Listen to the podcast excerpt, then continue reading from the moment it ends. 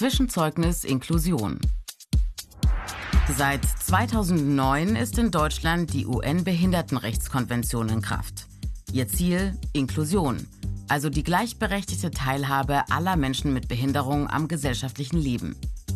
Grundlage der UN-Konvention ist ein neues Verständnis von Behinderung. Menschen mit Beeinträchtigungen sind nicht behindert, sie werden behindert.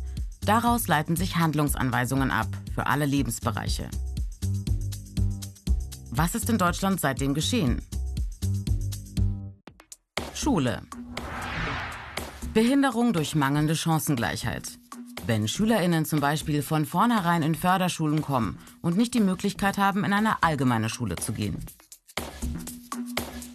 Im Jahr 2009 besuchten noch 4,8 Prozent aller Schülerinnen solche Förderschulen. Bis 2016 sank diese Quote auf 4,2 Prozent und ist seitdem bis zum Schuljahr 2018-2019 auf diesem Niveau geblieben. Das ist der bundesweite Wert. Je nach Bundesland sind die Fortschritte aber sehr unterschiedlich. Viele sehen auch kritisch, dass es nach wie vor ein zweigleisiges System gibt. Allgemeine Schulen hier, Förderschulen dort. Arbeitswelt.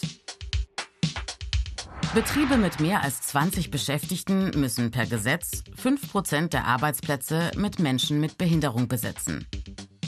Die Realität? 2018 waren es im öffentlichen Dienst 6,5 Prozent, in der privaten Wirtschaft 4,1 Prozent. Nur knapp 40 Prozent aller Unternehmen erfüllen die Quote, die meisten erfüllen sie nicht. 35 Prozent nur teilweise, 25 Prozent gar nicht. Parallel dazu gibt es immer noch viele Behindertenwerkstätten. Dort steigen sogar die Beschäftigungszahlen. Barrierefreiheit. Barrieren abbauen in allen Lebensbereichen. Zum Beispiel selbstbestimmt wohnen durch Barrierefreiheit. Nur 2% aller Wohnungen in Deutschland sind annähernd barrierefrei und nur jeder fünfte Neubau. Mobilität. 78 Prozent aller deutschen Bahnhöfe sind stufenlos erreichbar. Davon profitieren übrigens nicht nur Menschen mit Behinderung. Barrierefreiheit im öffentlichen Personennahverkehr. Eine Dauerbaustelle. Und die Mobilität von Tür zu Tür? Noch immer gibt es viel zu wenige barrierefreie Taxis.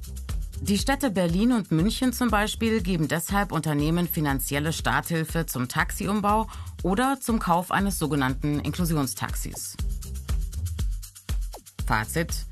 Die UN-Behindertenrechtskonvention hat wichtige Entwicklungen angestoßen. Einiges ist bereits passiert. Insgesamt fällt das Zwischenzeugnis aber noch recht durchwachsen aus.